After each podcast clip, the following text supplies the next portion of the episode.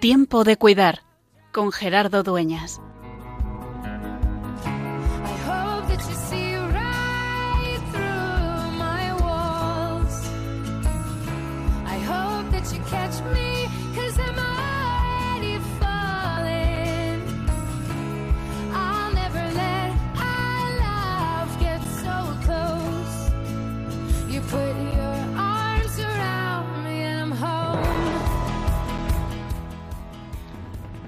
No cabe duda que siempre es tiempo de cuidar.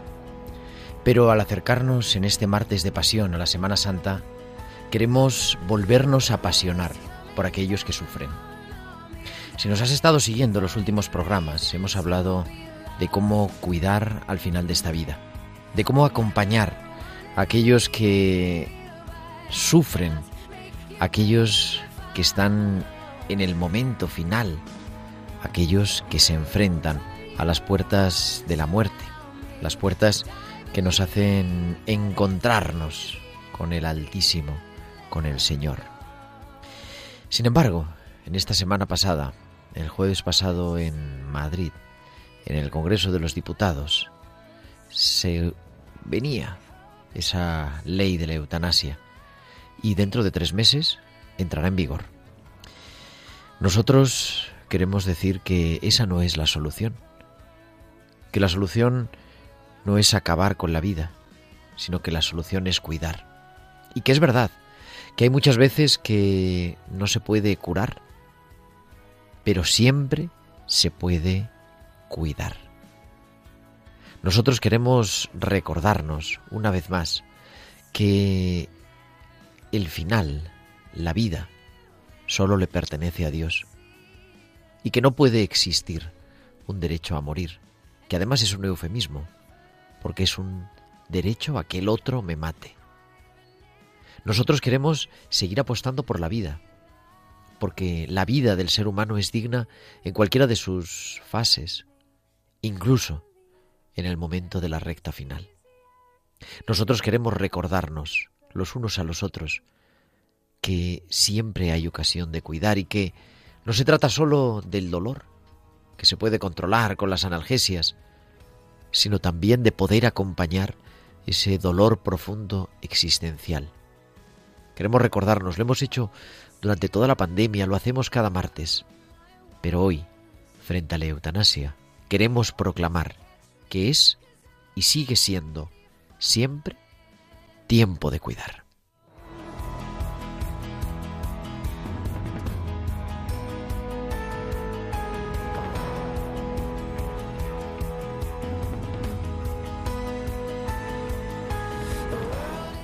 Muy buenas noches, queridos amigos de Radio María. Soy Gerardo Dueñas y comenzamos esta nueva aventura que es ya la 123 de Tiempo de Cuidar en este martes 23 de marzo del 2021, este martes de pasión. Comenzamos esto, este nuevo programa, esta nueva edición de Tiempo de Cuidar, el programa de Pastoral de la Salud de Radio María que cada martes se mete en tu casa, en tu coche, en tu móvil o allí desde donde nos sigas para acompañarte de 8 a 9, de 7 a 8 de la tarde en Canarias. Y como siempre, pues con un equipo que hace que todo esto sea posible. La producción Tibisay López, la producción musical hoy está Bárbara Omar y aquí emitiendo desde los estudios centrales de Radio María en Madrid, tu amigo Gerardo Dueñas. Y como decíamos, pues ¿de qué vamos a hablar en el programa de hoy? Pues en el programa de hoy vamos a hablar de esta actualidad que es la ley de la eutanasia, pero sobre todo vamos a hablar de cómo cuidar. Tenemos unos invitados de primera, tenemos a aquellos que nos vais a acompañar también a través de vuestros comentarios, escuchándonos y también entrando en contacto con nosotros. Como siempre lo podemos decir, nos encanta recibir vuestros correos en nuestro correo electrónico tiempo de cuidar arroba radiomaria.es, tiempo de cuidar arroba radiomaria.es y también en las redes sociales. En Facebook somos Radio María España y en Twitter somos arroba Radio María Spain y podéis publicar vuestros comentarios con el hashtag almohadilla tiempo de cuidar. Y además durante la emisión del programa os invitamos a que nos enviéis también los que queráis vuestros mensajes de WhatsApp, vuestros audios también a nuestro WhatsApp del estudio al 668 594 383 al 668 594 383. Pues ya tenemos todo preparado, ya tenemos todos los controles listos, pero antes que nada nos vamos hasta Bilbao porque Valcisa nos trae, como cada semana, sus hospitales con alma.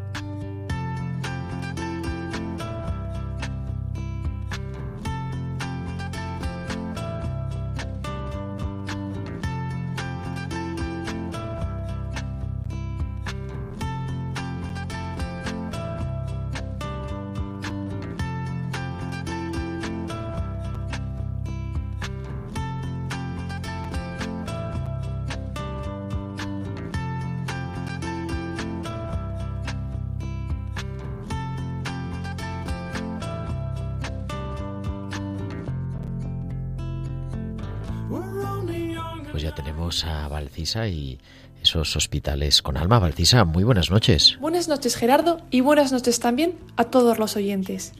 Siembras en el hospital. El hospital es un terreno hostil, donde la alegría de la esperanza lucha por hacerse paso a través del dolor. No nos damos cuenta de lo que tenemos hasta que nos falta. No tengo nada, no valgo nada porque no tengo salud. Tienes un corazón enorme, lo tienes todo. Ella, sufridora en el silencio, no ha descubierto aún que el dolor tiene otro significado. Dios no nos pone las pruebas del sufrimiento para estropearnos ni amargarnos, sino para embellecernos. El dolor, a diferencia de lo que puede parecer, no nos pudre, nos purifica. Existe un significado del dolor poco conocido que consiste en un camino, una experiencia de renovación del corazón, donde se nos dispone para una transformación, donde todo aquello que no es importante no se tiene en cuenta, donde si uno quiere, Dios hará que nuestro corazón sea más grande. Si los santos vieron a Dios cuando sufrieron, si Jesús se entregó por nosotros sufriendo, el dolor no se puede quedar como una vivencia desagradable, sino que tiene cierto toque de santidad. Las vivencias de hoy construyen los peldaños para el mañana, y depende de nosotros la búsqueda de la vida que Dios nos ofrece. Hasta la semana que viene. Pues hasta la semana que viene, Valcisa y sus hospitales con alma.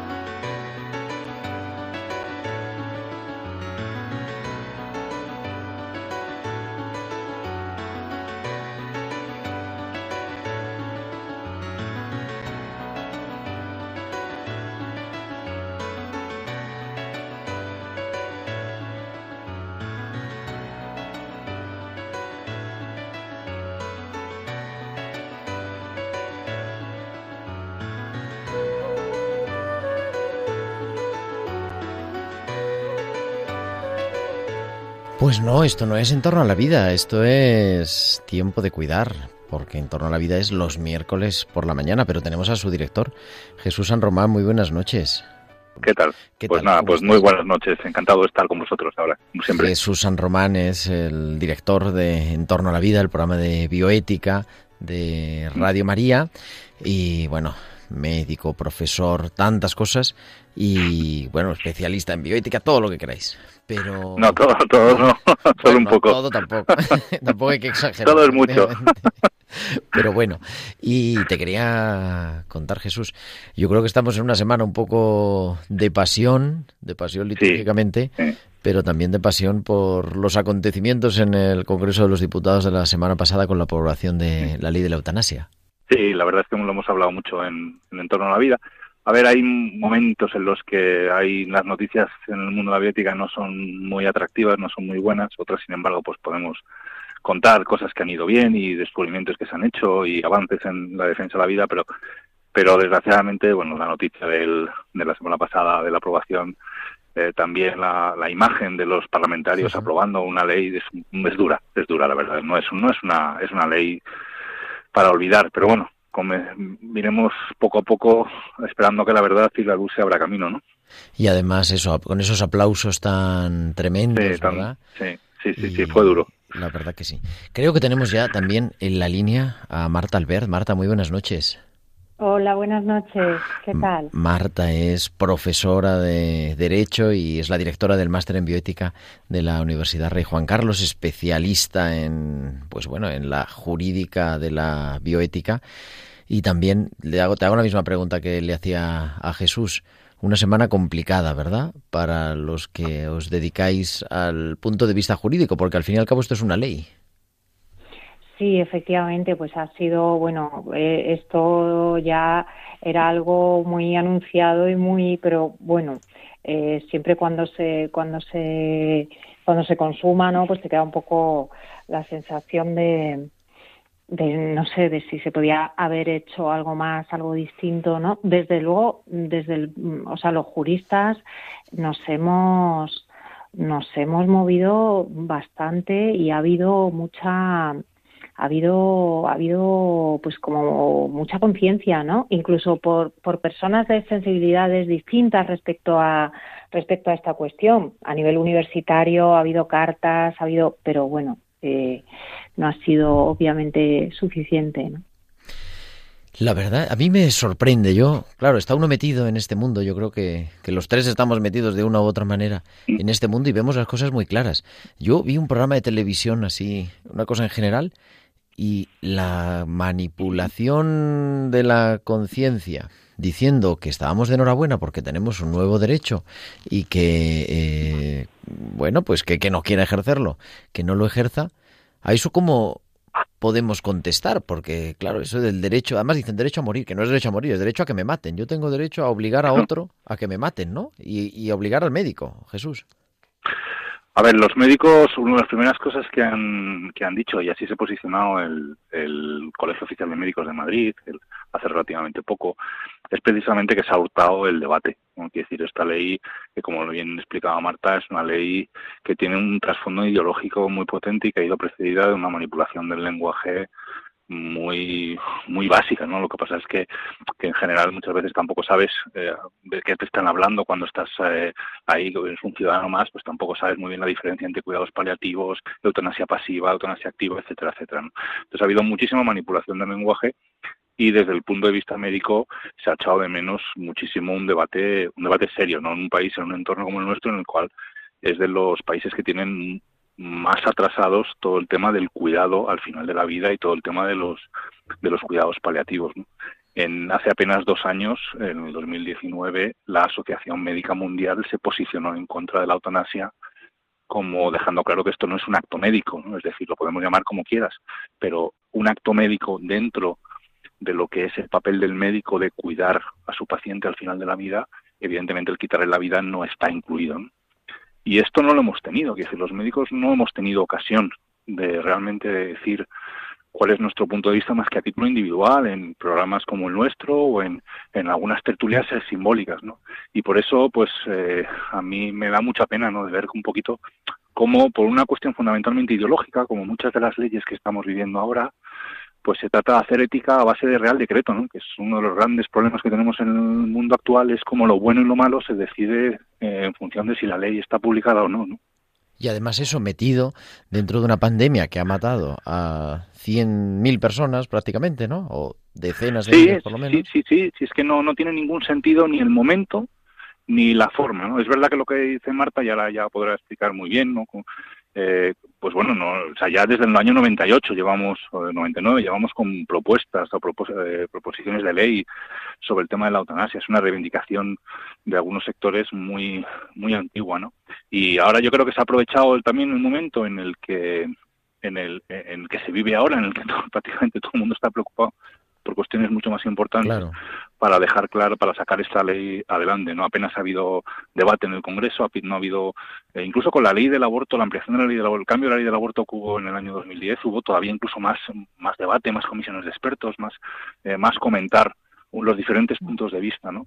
Aquí no, aquí se, se nos ha hurtado completamente eso a la, a la sociedad y tampoco era una demanda social, lo que hay una demanda brutal es por el tema de mejorar al que el sistema sanitario me ayude, me ayude a cuidarme, me cuide los últimos días de mi vida. Eso sí que hay muchísima demanda, porque cada vez vivimos más, porque la tecnología cada vez está es más eh, está más presente en lo que son los últimos los últimos momentos de mi vida en la Tierra y hay cada vez más demanda como paciente de que el médico esté mejor formado en tratarme en esos momentos y que el sistema sanitario me ayude tanto desde el punto de vista físico como psíquico como espiritual incluso me ayude en esos últimos minutos. Y lo hemos visto precisamente en estas temporadas de pandemia, esa demanda, y tú sabrás muy bien, eh, pues esa demanda ¿no? de atención espiritual que ha habido en, eh, durante los ingresos y durante durante los momentos más duros de la pandemia. ¿no? Y sin embargo, eso se ha, no, se ha, no, se no se ha debatido, no se ha hablado. Ha sido un, ha sido un poco, un poco de aquí, aprovecho la cuestión, aprovecho el momento, ¡pum! y la saco la ley, ¿no?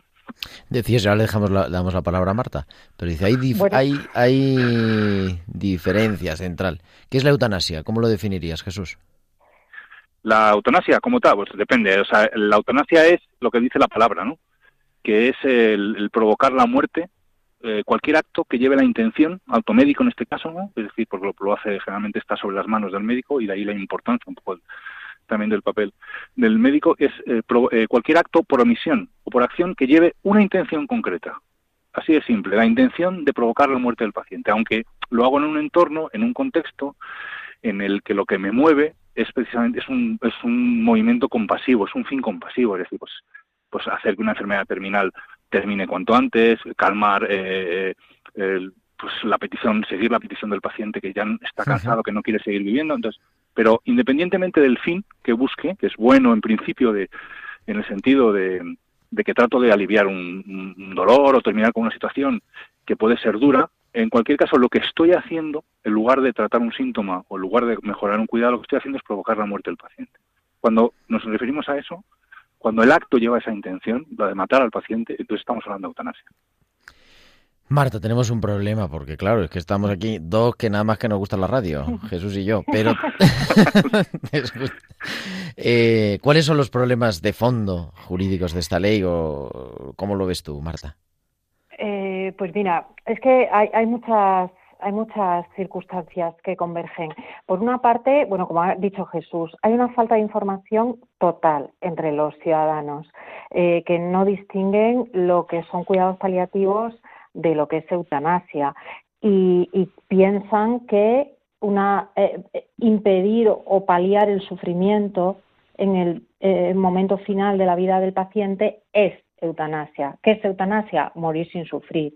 Pues no, eso no es eutanasia, ¿no? Obviamente. Y a eso se le suma otra circunstancia, y que también ha comentado Jesús, y es que los paliativos eh, están en un nivel de desarrollo en España muy por debajo de cómo deberían estar y muy por debajo del resto de los países europeos.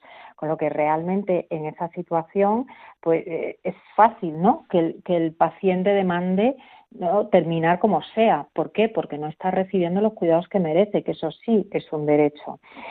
Y, y además de esa situación, eh, en vez de intentar eh, mejorar en el sentido de mejorar la información, eh, fomentar el debate social, que las personas realmente sepan de qué va la ley, pues lo que, lo que se hace es tramitar la ley como una proposición del Grupo Parlamentario Socialista, cuando era algo que iba en el pacto de gobierno que hace el PSOE con Podemos y, por tanto, las iniciativas legislativas se, eh, se, pueden presentar de dos maneras para que nuestros oyentes a ver si vamos vamos a ver cómo es la cosa. eh, una iniciativa legislativa puede provenir del gobierno y entonces se llama proyecto de ley o de un grupo parlamentario entonces se llama proposición. Qué ocurre que cuando eh, se presentan como proyectos, la tramitación es más exigente. Hay que recabar informes, por ejemplo, del Comité de Bioética, el Consejo General del Poder Judicial, del Consejo de Estado, que son públicos y que, hombre, que que no, pues eso contribuye al debate social. Claro, aunque no sean, no haya que seguirlos al pie de la letra. Claro, no son vinculantes, pero, son publican, prescriptivos, claro, y es obligatorio pedirlos. Entonces, cuando la ley de salud sexual eh, y reproductiva, introducción voluntaria del embarazo, se presenta como un proyecto de ley, que al final no hicieron caso de lo que dijo el Consejo de Estado, ni, pero, pero bueno, ahí estuvo y claro que hubo más debate. Ahora se ha tramitado como una proposición de ley de una forma que no ha sido para nada eh, ni leal, ni adecuada, ni, y, y de hecho el Comité de Bioética dijo, pues nosotros el informe lo vamos a hacer de todas formas. Y el informe se hizo, ¿no? Eh, claro, es un órgano consultivo del, gobierno, ¿no? Al que no se le consulta, pues porque no se ha querido que los ciudadanos estén informados y que haya la voz de expertos en bioética, la voz de expertos en derecho que digan eh, cuál es su parecer o su opinión o qué mejorarían o qué habría que cambiar acerca del texto. Todo esto se ha omitido y se ha omitido deliberadamente, ¿no? Para precisamente, pues para que la ley vaya, pues no sé, entiendo lo más rápido o con el menor debate social, eh, eh, incluso, o sea, con, con, todos los pronunciamientos de la organización médica colegial, ¿no? Es que mm, es realmente eh, muy fuerte, ¿no? Que se publique una ley que se apruebe en, en estas condiciones, ¿no? De, de tan poco, de tan poca, de tan poco consenso, ¿no? Eh, y luego, por otra parte, pues la ley, efectivamente, como tú antes decías, eh, introduce un nuevo derecho. Y, y bueno, pues habrá Eso te quería yo preguntar. ¿Eso hay derecho? Claro, a ver, eh, pues el recurso de inconstitucionalidad, Vox ya lo ha anunciado, imagino que el Partido Popular también lo interpondrá y habrá que ver qué dice el Tribunal Constitucional. La jurisprudencia anterior, tanto de nuestro Tribunal Constitucional como del Tribunal Europeo de Derechos Humanos, lo que dice, básicamente, por, ¿no? Eh, es que convertir la propia muerte en un derecho implica, como tú bien decías, la obligación del otro de causar, con una relación causa-efecto, como dice la ley, la muerte. Y no solamente eso, sino que convierte al Estado en el último garante de que la muerte del ciudadano se produzca. Claro, esa asunción de una obligación positiva de matar es donde vemos el ¿no? el límite, ¿no? Es como la razón por la que tanto nuestro Tribunal Constitucional como el Tribunal de Estrasburgo han dicho esto no, ¿no? Esto no es asumible por un Estado de Derecho. O sea, nos ha costado siglos que el Estado no tenga nada que decir sobre nuestra muerte, ¿no? Con la abolición de la pena de muerte, pues fue, digamos, en Europa, eh, ahí se eliminó el último resquicio en el que el Estado podía de alguna manera eh, decidir intervenir en una muerte legal de una persona, ¿no?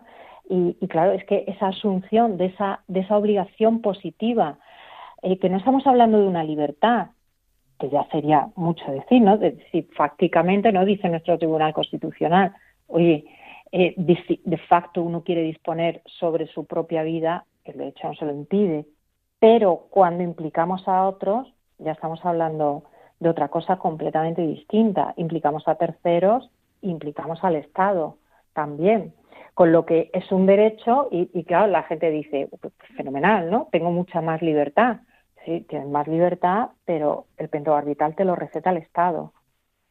O sea que el que tiene, entiendo yo, ¿no? O sea, si es verdad con todos los requisitos y todo, ¿no? Lo que se establece en la ley, pero al final estás dando un poder al Estado que antes no tenía.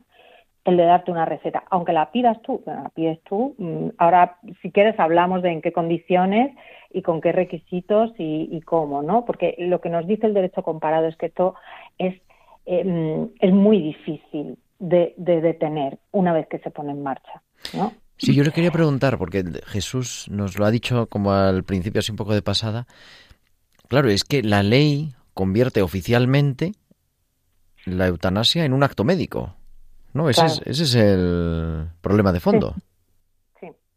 sí, claro, ese es el problema de fondo y bueno, y además implica, si luego veis las disposiciones eh, finales, tal, eh, pues todo un cambio en la formación de los de los profesionales sanitarios y o sea esto tiene unas implicaciones tremendas no sobre todo porque en, en términos generales o sea la configuración por defecto de la vida en nuestro ordenamiento jurídico ya ahí se ha producido un cambio tremendo.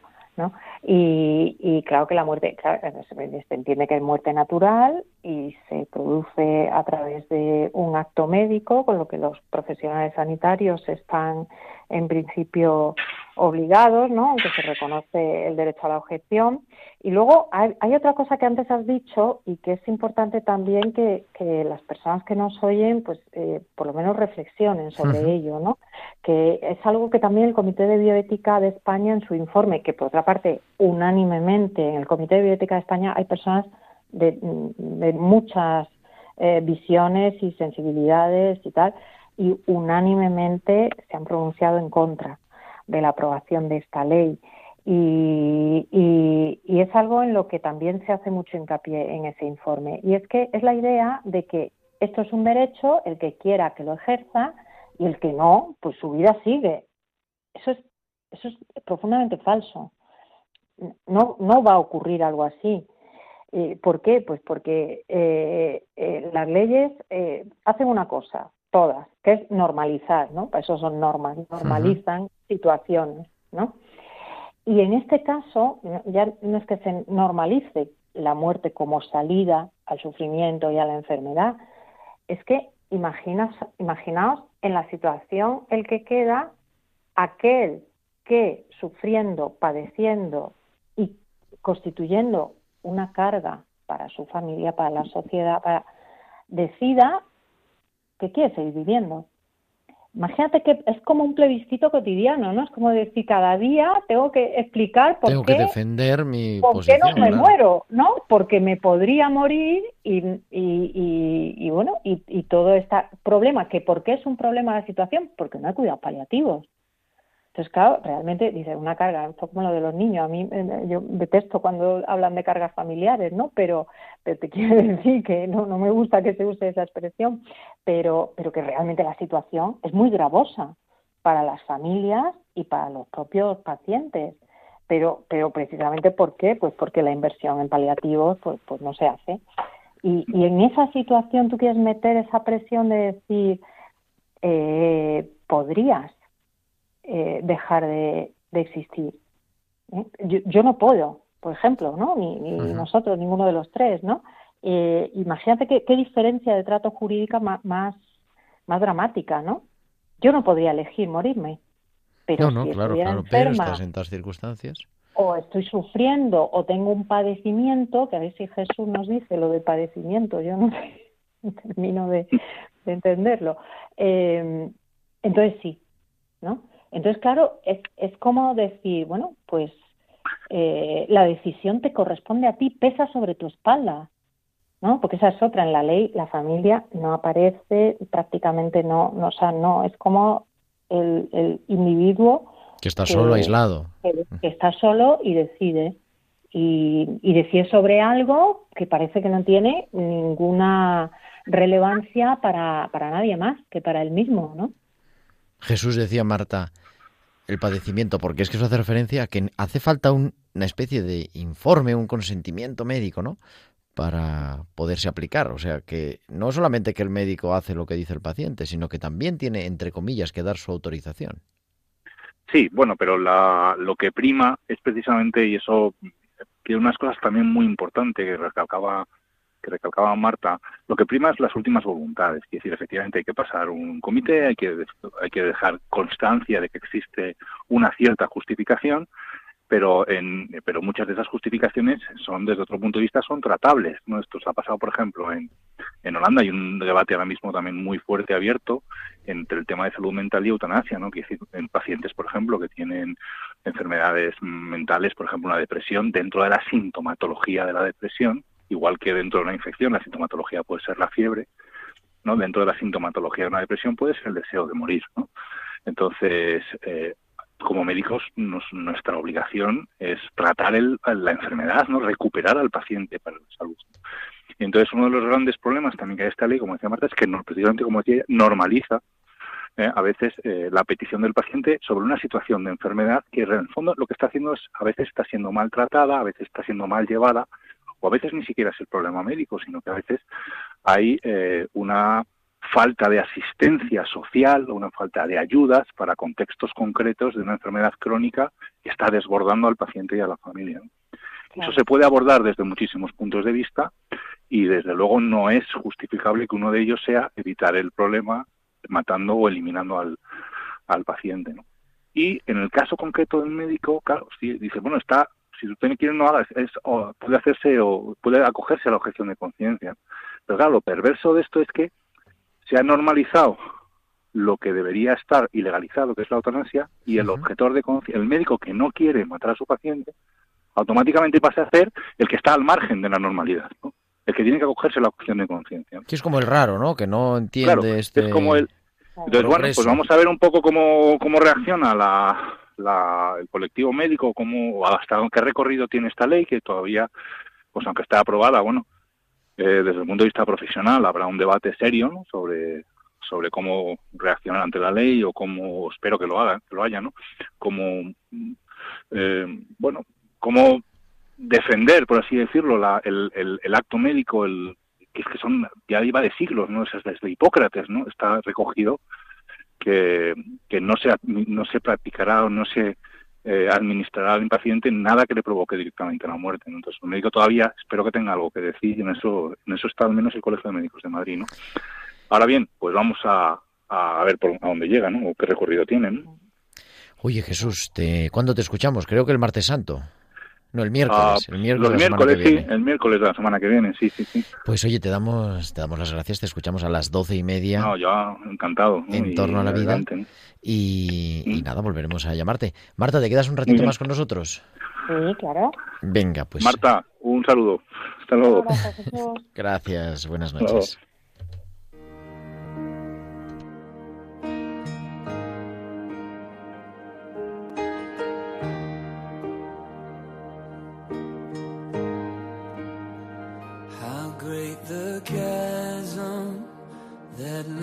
Between us. How high the mountain I could not climb. In desperation, I turned to heaven and spoke your name into the night. Then through the darkness, your loving kindness tore through shadows of my soul. The work is finished, the end is written. Jesus Christ, my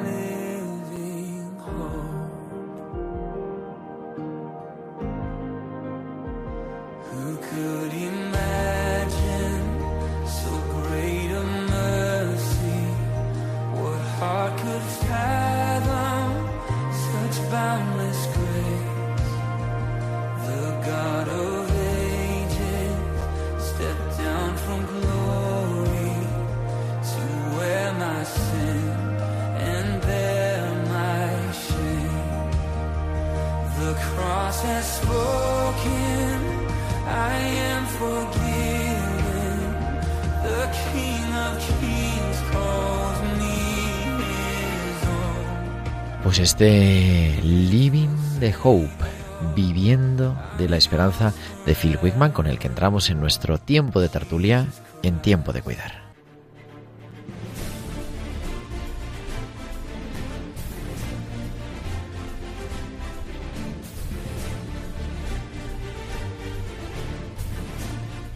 Y en esta tarde de este martes 23 de marzo, en esta noche ya, eh, se- sigue en la tertulia Marta Albert. Marta, muy buenas noches otra vez.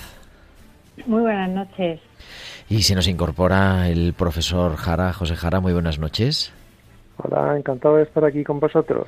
Y también nuestra enfermera de cabecera, que es Isabel de Miguel. Isabel, muy buenas noches.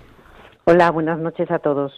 Estábamos hablando un poco de la eutanasia, nos ha explicado también el doctor San Román, bueno, en lo que consiste, que es el acto médico. Marta nos ha dicho cómo se transmita la ley y todas estas cosas muy rápidamente.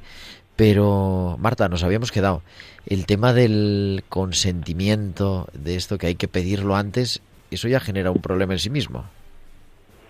Eh, bueno, a ver, la ley eh, lo que prevé es un procedimiento deliberativo que implica que el paciente solicita en dos ocasiones eh, pues que se eh, como dice la ley que esa es otra no el lenguaje no el acceso a la prestación de ayuda a morir. Y, y, y entre una y otra solicitud ha de mediar un periodo de 15 días y después de ese procedimiento, pues, pues ya efectivamente se pone en marcha lo que es la, la prestación, la realización de la prestación en sí misma. Pero, eh, a ver, mm, yo creo que la, que la regulación deja muchos huecos. O sea, mm, mm, digo, no entrando ya en el asunto de fondo, ¿no? Sino simplemente, digamos, desde un punto de vista técnico o formal, eh, estos hay que tener eh, sumo cuidado a la hora de regular eh, los procedimientos de consentimiento informado. Todos sabemos lo que es la praxis del consentimiento informado hoy día y bueno y todas las veces que todos nosotros hemos firmado no sin mirar y sin no y uno además no quiere ni ver no quiere ni sea verlo que- uno por si no sea que lo vea no y, y se arrepienta. Entonces eh, claro, hay que hay que tener muchísimo cuidado porque aquí la prestación sanitaria a la que uno está accediendo pues es ni más ni menos que terminar con con la propia vida del paciente, ¿no? Entonces, eh, ahí es- se abren además muchos interrogantes. La figura del médico consultor tampoco está bien definida. Luego, por otra parte, uno va a ver lo que hace el médico consultor y, bueno, pues es acreditar que el paciente tiene la nacionalidad española, que tiene un padecimiento, que, que para el paciente su sufrimiento es intolerable, porque es la percepción del paciente, ¿no? De la que prácticamente el médico consultor, pues solamente eh, levanta acta, ¿no? Eh, con lo que eh, hay ahí muchos muchos asuntos. Por ejemplo, antes hablaba eh, Jesús de la situación de los enfermos mentales. Eh, efectivamente, Efectivamente. nada, nada, nada impide en la ley que la, por ejemplo, ¿no? que la que la solicitud se lleve a cabo y se produzca la muerte del paciente sin que su psiquiatra tenga ni, ni, ni siquiera conocimiento. Porque el médico consultor no tiene por qué ser, ¿no? Él, precisamente, imaginaos, ¿no? En este caso, pues el psiquiatra del paciente. No, obliga la ley a eso. Entonces, eh, claro, obviamente todo ese procedimiento de consentimiento eh, pues ha de ser una deliberación en el que, además, por ejemplo, otra cosa, ¿no? Le informan al paciente de que puede acceder a paliativos. Dices tú, pues fenomenal, ¿no? O sea, una cosa es informarte de que puedes tener acceso a paliativos y otra cosa es tener acceso a paliativos. Si tú tienes un dolor que no te permite ni pensar, ¿no? Eh, que te informen de que te lo podrían paliar, no te lo palia, con, con lo que tú sigues igual. Y, y no estás en condiciones, desde mi punto de vista, de tomar una decisión de estas características. O sea, eh, para mí no es suficiente con que se informe al paciente de que podría acceder a paliativos, cuando sabemos que prácticamente el 70% de las personas que necesitan paliativos en nuestro país no acceden, porque no hay. Entonces, Así es, ¿esto no sé, el, el- ¿no? todo el mundo, vamos, todo el mundo, se está manifestando. El doctor Jara es además el presidente de Abimat, la Asociación de Bioética de la Comunidad de Madrid, que ha publicado una cosa que dice 10 críticas y carencias para una enmienda a la totalidad. Es que, como estamos viendo y Marta va desgranando y se va ocurriendo ¿no? un tema con el otro, es que no hay por dónde coger el asunto, doctor. Sí, la verdad es que todo es muy lamentable, ¿no? O sea, que tengamos una ley que se haya ya eh, dictaminado de entrada, pues con un abanico de enfermedades que prácticamente pues es, eh, pues es tremendamente amplio, porque habla de que se podrían ser candidatos. Uy, me parece que hemos perdido. Sí, Yo al doctor. Creo que hemos perdido al doctor, pero ahora lo vamos a intentar. incurables. Ahora pues, le hemos claro. recuperado. Es que te hemos perdido, te hemos perdido un segundo, pero Ah, vaya. dice que había una lista de, de enfermedades susceptibles de la eutanasia, casi que se considera como un tratamiento Sí. más. Sí, vamos, el tema es que la eutanasia aparece en nuestra ley pues como disponible para prácticamente todo aquel enfermo que la quiera solicitar, porque habla de enfermedades graves, padecimientos imposibilitantes, graves o incurables, que bueno, pues ahí pues que estamos eh, viendo se cabe todo, porque realmente no estábamos hablando para nada de enfermos únicamente terminales, sino una enfermedad grave pues puede ser considerada pues simplemente pues una diabetes evolucionada, sin más. O sea que realmente el problema está en que eh, lo que hasta ahora estábamos viendo, como que cuando un paciente eh, tenía una enfermedad grave, los médicos lo que hacían era implicarse más, cuanto más grave la enfermedad, mayor implicación. Aquí lo que se está pidiendo es al revés, es como ha apuntado eh, la profesora Maltalver, que simplemente pues se respete, hay un proceso informativo, deliberativo sobre eh, la posibilidad de pedir la eutanasia. Por eso me hace mucha gracia cuando se dice que nadie estará obligado a pedirla. Claro, nadie estará obligado a pedirla, pero ahora lo que estamos abriendo es haciendo es abrir la mano a que ahora se pueda, sea lícito ofrecerla. Hasta ahora, cualquier paciente que manifestaba que eran muy pocos en la experiencia clínica, pacientes que no desean seguir viviendo por su enfermedad, lo que hacemos es, eh, a través de los equipos de salud mental mm, o a través de la implicación directa de los profesionales, ofrecer ayudas, ofrecer recursos. Ahora lo que se pide es que el profesional simplemente pues se quede contemplando la situación, mm, eh, informando al paciente de que bueno, pues si su situación es realmente usted la ve como eh, insoportable o muy mala, pues puede usted pedir la muerte, puede pedir la eutanasia. O sea, estamos eh, lo que se está propiciando con la ley es que la medicina se haga una medicina al revés. En vez de mayor implicación al paciente que más lo necesita, menor implicación, dar marcha atrás y al contrario, incluso amenaza de sanciones al paciente que se implica con el paciente porque parece que se le está se le estaría denegando ese derecho que ahora ya se ha recogido con la ley. Y además exigir, ¿no? Exigir el tratamiento, vamos. Tú vas a pedir que te den antibiótico y te dicen que nada. Pero si la eutanasia, entonces sí. Bueno, claro, esa es la situación. y Por eso se está diciendo también que la impunidad, que la eutanasia lo que favorece realmente más que ser un, eh, una mayor libertad individual a los pacientes, lo que está haciendo es, lo que se va a hacer es im- favorecer la impunidad de los malos profesionales. Los profesionales, en la ley lo que nos eh, va a, a- propiciar es el desánimo. O sea, mete una situación de intimidación a los profesionales. De hecho, el presidente de la Asociación de la Sociedad Española de Psiquiatría, pues ya ha referido que hay pacientes eh, con enfermedades mentales que podían ser recuperables, que están en una situación de depresión, de baches de, importante depresión, y en Holanda se constata que esos pacientes, como la, abre- se abre igualmente la puerta a- aquí en España, pues se les, se les simplemente se les pueda admitir para la eutanasia. Pacientes que con psicoterapia adecuada pues podrían solucionarse sus problemas. De modo que lo que se va a favorecer también van a ser muertes evitables. Realmente, o sea, es muy cruel por parte del legislador haber aprobado, haber apoyado esta, esta iniciativa. Que me corrija la profesora Albert, pero Isabel, el- la ley Sí. habla de profesionales sanitarios. Entonces, el médico, hemos Ujú. dicho el médico consultor, pero es que también enfermería es la que tiene que administrar el, entre comillas, tratamiento. Sí. Mira, la verdad que todo lo que estáis diciendo no puedo estar más de acuerdo con ello, o sea, 100% de acuerdo. Y es verdad que enfermería sí que debería de ya, pero ya, sin esperar ni un minuto más, pues decir algo al respecto, porque el que administra el tratamiento suele ser un profesional de enfermería.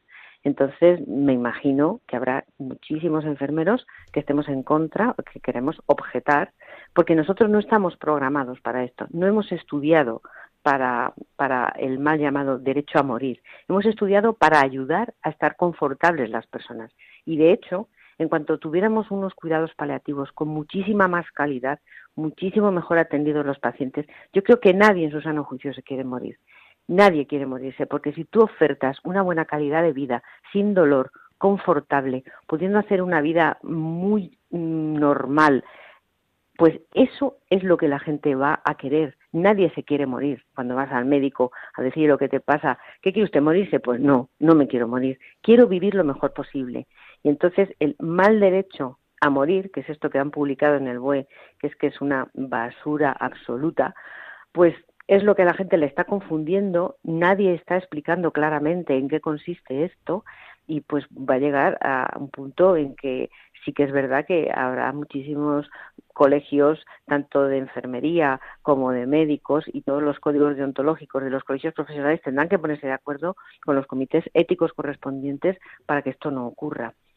Porque una cosa es el encarnizamiento terapéutico y el límite de un esfuerzo terapéutico, que yo creo que todos los profesionales sanitarios entendemos que es eso, pero otra cosa es matar a la gente y esto es lo que se está ofreciendo o lo que se pretende ofrecer. Y a mí me parece un retraso y un retroceso absoluto en todos los avances tanto de la medicina como de la enfermería. Ya sabéis cómo es el tiempo en la radio, nos quedan tres minutos de tertulia. Yo os emplazo también a que después de Semana Santa nos volvamos a encontrar, pero por acabar con una visión de por dónde pueden ir las pistas, qué deberíamos de hacer, cuál es la propuesta para no quedarnos nada más en el lamento, por dónde deberíamos avanzar. Empezamos por Marta, Marta Albert. Hombre, yo creo que, que hay que hacer mucho. O sea, mm, el hecho de que la ley salga en el BOE no implica que esto haya terminado. Eh, los juristas, yo creo que tenemos todavía un papel importante. Hay que están ahí pendientes los recursos de inconstitucionalidad. Habrá que escuchar al Tribunal Constitucional a ver qué dice. Los jueces también están autorizados a interponer cuestiones de constitucionalidad. Es decir, el recorrido eh, jurídico no ha terminado y nos queda también el Tribunal de, Europeo de Derechos Humanos. O sea que eh, yo creo que ahí hay una vía, hay otra vía importantísima que son los profesionales sanitarios. ¿Eh? Hablábamos antes de la enfermería. Las últimas enmiendas eh, que ha recibido la ley en el Senado, pues eh, sí que han introducido ahí el papel de la enfermería, pero bueno, pues para que esté más presente, ¿no? porque entre otras cosas la ley no dice quién administra, ¿no? Pues esto ya claro, habla de profesional sanitario. No lo quieren decir, claro, ¿no? claro, claro, claro. Pues, habrá que verlo. Y, y, luego a mí hay una cosa que me preocupa, un segundo solo, el tema de la objeción y el registro de objetores. Esto ya lo hemos vivido, o sea, ya hubo un registro de objetores a la interrupción voluntaria de embarazo mm, donde se apuntaron dos o tres o cuatro. O sea, no ha servido para nada. Tenemos unos profesionales sanitarios que yo creo que son excepcionales. Entonces, yo estoy de acuerdo con lo que decía antes el doctor Jarat. Es que yo creo que, que, lo que va a ocurrir va a ser una situación generalizada de objeción y lo que me preocupa es que la salida van a ser los centros privados y la privatización completa del proceso. Eso a mí me, preocupa mucho. Eh, entonces, bueno, ahí hay que ver ¿no? a los profesionales sanitarios y a los ciudadanos en general. Hay que, o sea, y ahí todos tenemos que entonar un poco la culpa porque, oye, cuando la gente no se ha enterado, algo habremos hecho para que, para que la diferencia entre paliativos y eutanasia esté todavía tan tan tan tan poco clara no entre la población no bueno nos quedamos sin tiempo la verdad pero os emplazo a que nos podamos volver a encontrar. Vamos a celebrar la Semana Santa tranquilamente y a la vuelta volvamos al, a la batalla vale el profesor doctor José Jara, muchísimas gracias, buenas noches, presidente de Abimat también, que se me ha olvidado decirlo en la presentación, pero creo que después lo hemos dicho. Se ha comentado, muchas gracias. También la profesora Maltarber, la directora del Máster de Bioética de la Universidad Rey Juan Carlos, muchísimas gracias, buenas noches. Muchas gracias. E Isabel, nuestra enfermera, aquí nos vemos hasta el próximo día, Isabel. Muchísimas gracias a vosotros, Gerardo, un abrazo.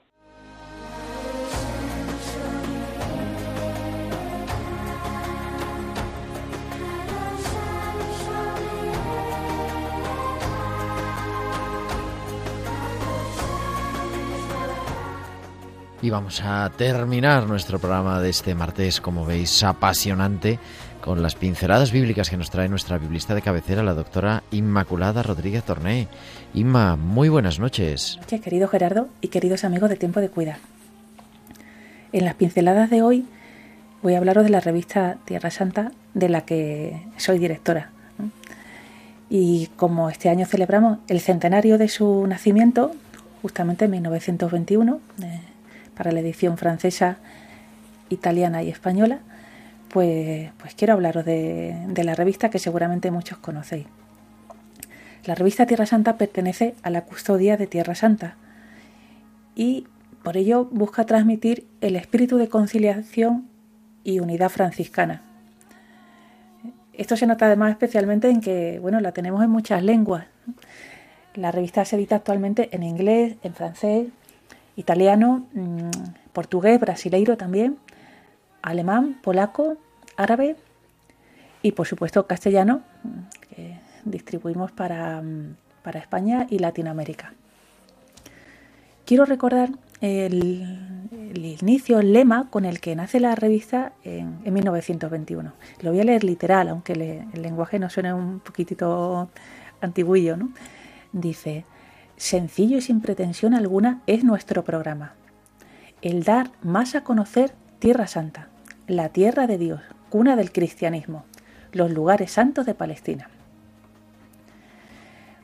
Bueno, en esa primera revista eh, se continúa diciendo que hay muchas maneras de acercarse a aquella tierra, pero el punto de, de vista de la revista es hacerlo desde el carácter que, que, ha distinguido a la Tierra Santa como escenario de los hechos de salvación narrados en la Biblia y sobre todo el lugar donde nació Jesús, donde predicó, donde ejerció su ministerio y donde tuvo lugar su pasión.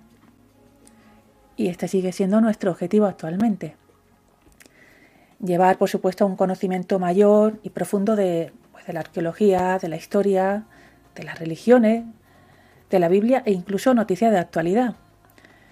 Queremos ser como, una ventana abierta a Tierra Santa. Queremos que el lector, cuando la reciba, se, como que si se transportara a aquella tierra. Y más ahora en estos tiempos de pandemia que, que no podemos peregrinar a Tierra Santa. Que el lector lo haga cada vez que recibe la revista. Que las fotos los artículos le ayuda a recordar o soñar con su peregrinación. Nuestra intención final es acercarle a Jesús de Nazaret, a los que se llaman los santos lugares, para fortalecer la fe y, sobre todo, tan importante en estos tiempos, para animar a la esperanza. Casi todos los que han peregrinado a Tierra Santa Cuentan, contamos que cuando escuchan o leen los pasajes de la Biblia, especialmente los evangelios, eh, los visualizan a la vuelta, se sienten dentro de los relatos. Eso que decía San Ignacio tan bonito, como si presente te hallases. Eso es justamente lo que, lo que queremos, que los lectores puedan peregrinar de algún modo a través de la revista y sientan que esa historia es también su historia. También queremos ser puente de unión con lo que se llaman las piedras vivas, es decir, los habitantes actuales de la Tierra Santa, especialmente cristianos, aunque no exclusivamente. Tenemos con ellos un compromiso especial que ya, ya inició San Pablo en su momento, si recordáis, con la que él llamaba la, la colecta por los santos. Los lectores saben bien de este empeño por sostener a nuestros hermanos de la tierra del Señor. Actualmente, como desde el principio, sigue siendo muy importante acercar al gran público los grandes descubrimientos arqueológicos. Quien siga la revista la habrá visto en el último número. También llevamos desde hace tres años, desde que yo empecé, publicando las historias de las mujeres bíblicas. Hemos celebrado los 800 años del nacimiento de la custodia y también los 800 años del encuentro de San Francisco con el sultán con artículos de profundización histórica y también de proyección ecuménica. Intentamos que los peregrinos mantengan ese cordón umbilical con la Iglesia Madre de Jerusalén. Y también que tengan noticias de actualidad sobre los proyectos sociales, en educación, en hospitales, en parroquias, en Cáritas, al mismo tiempo que se les informa de fundamentos poco conocidos de las otras grandes religiones como son el judaísmo e islam. Bueno, pues con esto eh, doy las gracias a todos los que sois suscriptores. Eh, os animo a los que no lo sois a que os suscribáis pues porque por poquito dinero, 25 mm, euros, eh, podéis mantener este vínculo con la Iglesia Madre y ayudar a sostenerla y, recrearos con, la revista. Y os invito a todos a, uniros a, esta celebración tan bonita de, de 100 años que queremos festejar con, con todos vosotros. Así que nada, muchas gracias pues, y nos vemos la semana que viene. Nos escuchamos la semana que viene. Hasta la semana que viene, Inmaculada Rodríguez Torné, que es la directora de la revista Tierra Santa y que nos trae cada semana sus pinceladas bíblicas. Hoy en este programa que hemos tenido así tan complicado, pues la verdad que se agradece un poco de poder viajar a esa Tierra Santa a la que nos encaminamos ya, porque la semana que viene ya suena nuestra sintonía. La semana que viene es martes santo, el 30 de marzo cuando tenemos nuestro próximo programa. Vamos a hacer un programa muy especial. Queremos dedicar la Semana Santa, queremos unir nuestras enfermedades, nuestros dolores, nuestro sufrimiento al sufrimiento de Jesús. Y por eso contamos contigo que nos estás escuchando. Queremos que nos compartas qué tenemos que presentar, cuál es la cruz que estás viviendo. Así que vamos a abrir el programa. Pero ya podéis empezar a escribirnos a nuestro correo electrónico tiempo de cuidar.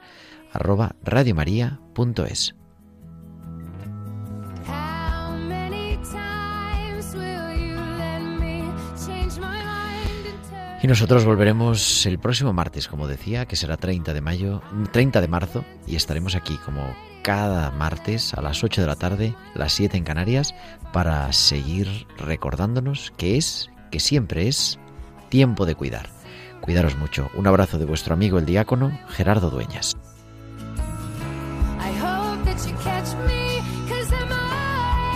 Han escuchado Tiempo de Cuidar con Gerardo Dueñas.